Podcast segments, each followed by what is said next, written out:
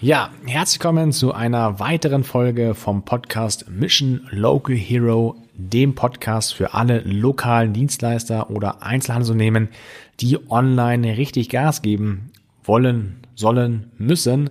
Mein Name ist Markus, Inhaber vom Fahrradgeschäft Fitbikes hier aus München und heute ist es eine Solo-Folge und ich möchte mit euch reden über die Daseinsberechtigung des lokalen Händlers. Ja.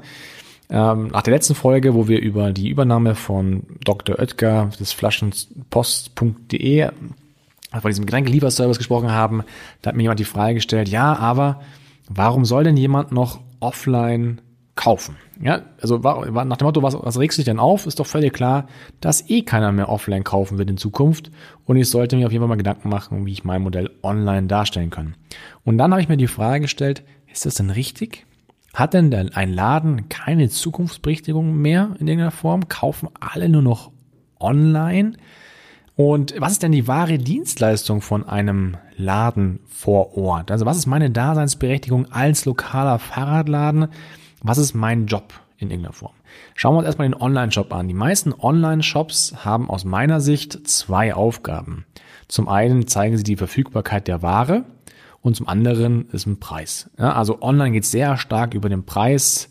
Äh, nicht umsonst funktionieren so Preisvergleichsportale in der Form und man guckt sehr online sehr häufig, wo man es auch irgendwie günstiger kriegen kann. Also der Preis ist ein großes, großes Thema und die Verfügbarkeit.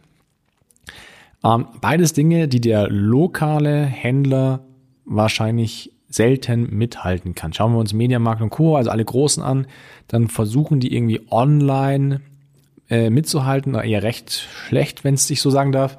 Und offline versuchen sie den Online-Preis äh, mitzubieten. Ne? Aber ist das die Aufgabe des lokalen Händlers, den Online-Preis mitzuhalten? Aus meiner Sicht gar nicht. Wir haben mal ein YouTube-Video dazu gemacht, wo es darum ging, warum du offline, wann du offline kaufen solltest und wann du online kaufen solltest. Und ich will es hier einfach nochmal wiederholen. Für den Fahrradladen jetzt so als Beispiel. Ich glaube, ich kann man das auf alle anderen Folgen oder auf andere Arten von Geschäftsmodell auch übertragen. Bin ich jemand, der genau weiß, was er möchte?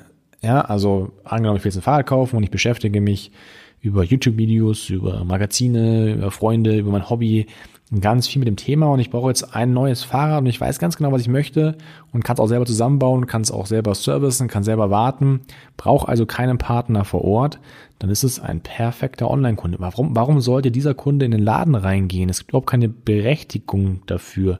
Online bekommt er viele Teile günstiger, er kriegt sie schnelle, er muss nicht ähm, den Weg zum Laden auf sich nehmen, doppelt vielleicht sogar, weil er erst einmal hingeht, um es zu kaufen und dann nochmal, um es abzuholen. Ähm, also es hat für ihn überhaupt keinen Mehrwert. Wenn er aber jemand ist, der keine Ahnung hat von der Materie, der einfach nur Fahrrad fahren möchte, der ein Fahrrad möchte, mit dem er mehr Fahrrad fahren, also in die Arbeit fahren möchte oder Spaß haben möchte oder äh, von A nach B fahren möchte, warum man immer auch ein Fahrrad braucht, gibt es ja viele Gründe dafür.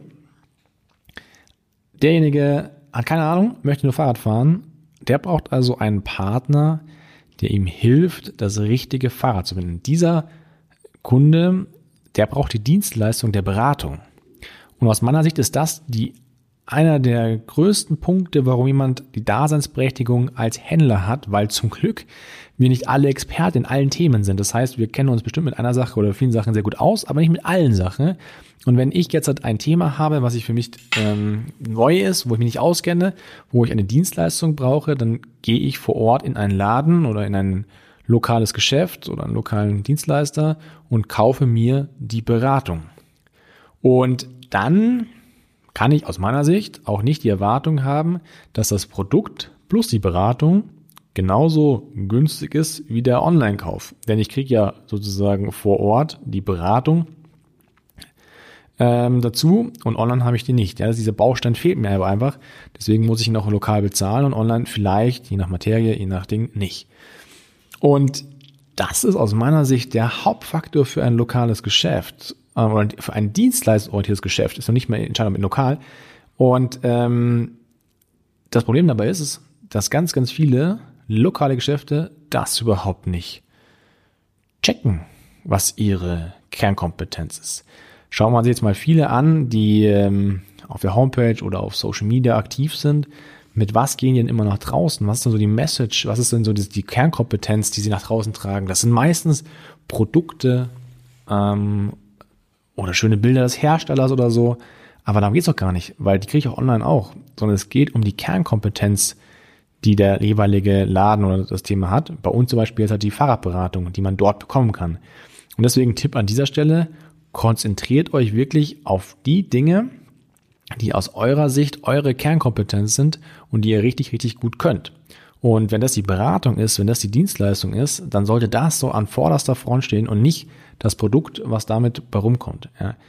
Viele versuchen online irgendwie mitzuhalten, versuchen da irgendwie mitzuspielen, aber wenn sie sich mehr auf die Dienstleistung konzentrieren würden, mehr auf das eigentliche Kerngeschäft, auch in der Kommunikation nach draußen, dann ähm, ist das der wahrscheinlich der bessere Weg. Also ich, wir können online nicht mithalten mit den Preisen und der Verfügbarkeit von großen Onlinern, wollen wir auch gar nicht, sondern wir wollen die Kunden haben, die einen Partner suchen, mit denen sie langfristig zusammenarbeiten, ähm, wo wir gemeinsam die Fahrt aussuchen und diese Kunden passen zu uns. Ja? Und äh, dann, wenn ich mit dieser Message nach draußen gehe und die richtigen Leute das hören, dann kommen die auch zu mir und dann hat auch das Online-Marketing dort sozusagen komplett funktioniert.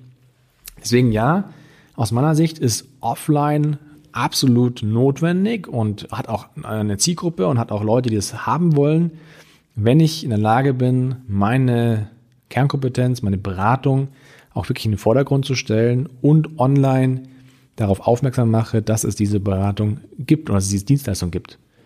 Und das sollte halt die Aufgabe von jedem sein, sich zu gucken, wo bin ich, wer bin ich, wer ist mein Kunde und mit welcher Message kann ich nach draußen gehen, bevor ich jetzt halt anfange, auf YouTube, auf Social Media in irgendeiner Form da äh, richtig Gas zu geben.